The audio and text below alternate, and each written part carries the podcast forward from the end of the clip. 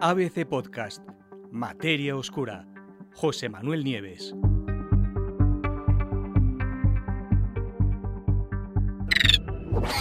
La vida violenta de los hombres de Atapuerca. Junto al ADN, los fósiles nos proporcionan una información valiosísima sobre los seres vivos que nos precedieron, incluidos por supuesto nuestros antepasados humanos. Gracias a la información genética y morfológica que esos restos nos brindan, nos regalan, podemos saber cuál era exactamente el aspecto de nuestros ancestros, cuántas especies humanas hubo en cada momento, cómo se cruzaron entre sí, de qué se alimentaban, el tamaño de sus cerebros, las enfermedades que habían padecido y de qué murió cada uno de los propietarios de los huesos que se estudian.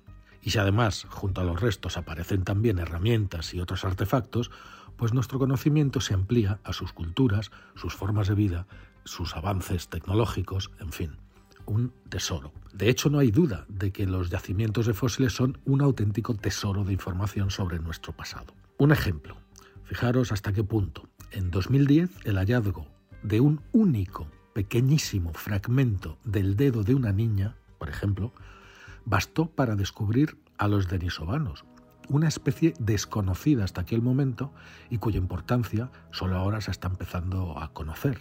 Es una de las especies más importantes de nuestro pasado, junto con los neandertales. Bueno, pues a pesar de todo eso, a pesar de todo lo que podemos averiguar con el ADN y con los fósiles, hay algo que la mayoría o la inmensa mayoría de los yacimientos es incapaz de revelar. ¿Y qué es? Bueno, pues los restos aparecen siempre muy escasos, en poca cantidad. Y esa escasez es eh, no, más de uno o dos individuos en cada sitio de excavación, pues y además a menudo representados esos individuos por muy pocos fragmentos óseos, como el caso de Denisova, bueno, pues eso no permite conocer aspectos importantes de las sociedades a los que esos individuos pertenecían, cómo se relacionaban entre ellos, cuál era la jerarquía social, qué enfermedades predominaban en aquellos grupos, eran violentas las relaciones dentro del grupo y con otros grupos, cómo eran esas relaciones. Este tipo de estudios han estado siempre fuera del alcance de los investigadores, hasta que llegó Atapuerca. ¿Por qué Atapuerca es diferente? Muy fácil. Allí, en plena sierra burgalesa, las colinas y las cuevas de la zona ocultan ni más ni menos lo que es el mayor y mejor conservado registro de ocupación humana que existe en todo el planeta.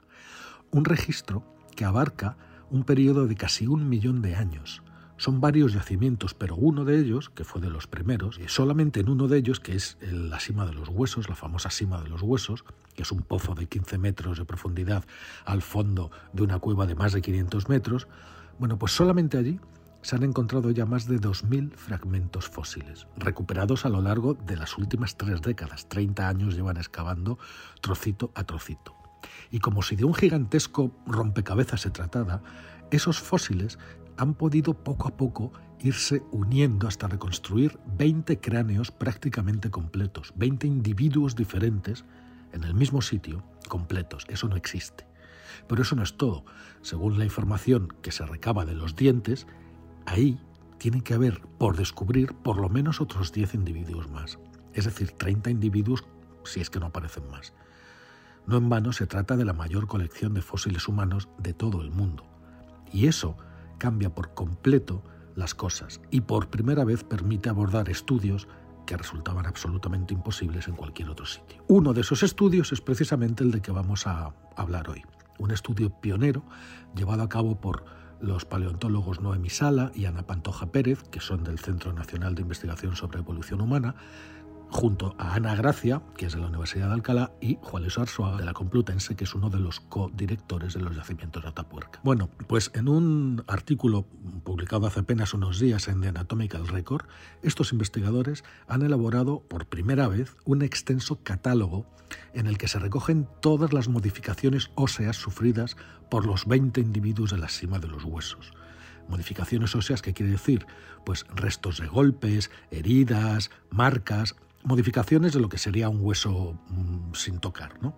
Bueno, han reunido un catálogo y lo han hecho, o sea, esas modificaciones las han distinguido entre las que se produjeron antes, después y en el momento de la muerte. Hasta ahora, como os digo, esta colección de 20 individuos representados, ese número tan elevado de especímenes, ha permitido un estudio que se llama de, sobre tafonomía forense, es un estudio de tafonomía forense, de una población fósil. Y eso era absolutamente impensable fuera de Atapuerca. Para que lo sepáis, la tafonomía es una disciplina paleontológica que lo que hace es analizar los fósiles para averiguar qué les pasó a esos fósiles y a los individuos que los tenían, o sea, los dueños de esos fósiles, desde el momento en que murieron hasta que fueron excavados por los científicos. ¿Qué ha revelado la investigación? Bueno, pues el catálogo revela que aquellos antiguos humanos de hace cientos de miles de años conocían perfectamente bien el significado de la violencia. Fijaros, en el catálogo se documentan en estos 20 individuos hasta 57 lesiones craneales, con signos de curación, es decir, han documentado 67 golpes en la cabeza, de los cuales los dueños no murieron, sino que se curaron. Y eso revela que debieron producirse sin duda antes de la muerte, o sea, si se curaron quiere decir que no murieron. Se trata de lesiones eh, de morfología circular que afectan a la bóveda craneal de casi todos los individuos. Es decir, 17 de los 20 tienen este tipo de marcas en la cabeza.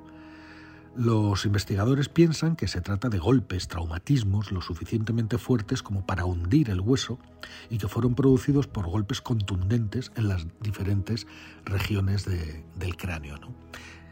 Estos golpazos que se llevaban a la cabeza, la mayoría, 17 de 20, de los habitantes de Atapuerca, además no distinguen ni entre sexos ni entre edades.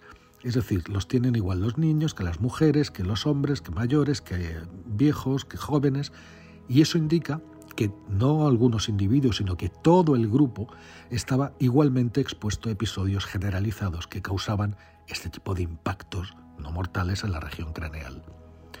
Pero hete aquí que en nueve de los 20 individuos, esos impactos sí que les provocaron la muerte. De esos nueve individuos que murieron a consecuencia de esos golpes en la cabeza, pues seis presentan fracturas penetrantes, que son unos agujeros circulares eh, de parecido tamaño y justo localizados en la región izquierda de la nuca.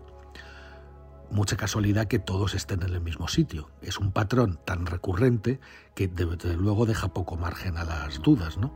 Las lesiones, según los investigadores, fueron producidas de forma intencionada, es decir, alguien se las hizo a propósito, y el equipo de científicos cree que fueron víctimas de ataques violentos. Además de eso, en el estudio hay otro tipo de modificaciones óseas que se producen por causas naturales, que y son después de la muerte, ¿no? Y las causas suelen ser, pues, un desprendimiento que de repente rompe los huesos de cadáveres, o, o el propio peso de los sedimentos que los quiebra o los deforma no se han encontrado marcas que indiquen que los cuerpos después de la muerte fueran arrastrados largos trechos por la cueva, con lo cual no se puede achacar eso al transporte de esos huesos. ¿no? Pero quedaros con la parte de la violencia. 17 de 20 tuvieron golpazos en, en la cabeza lo suficientemente fuertes como para deformarles los huesos, para hundirles, aplastarles los huesos del cráneo.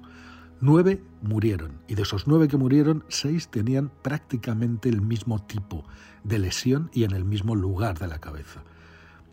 Eran pues víctimas de ataques. Desde luego la violencia no era algo desconocido para los hombres de Atapuerca.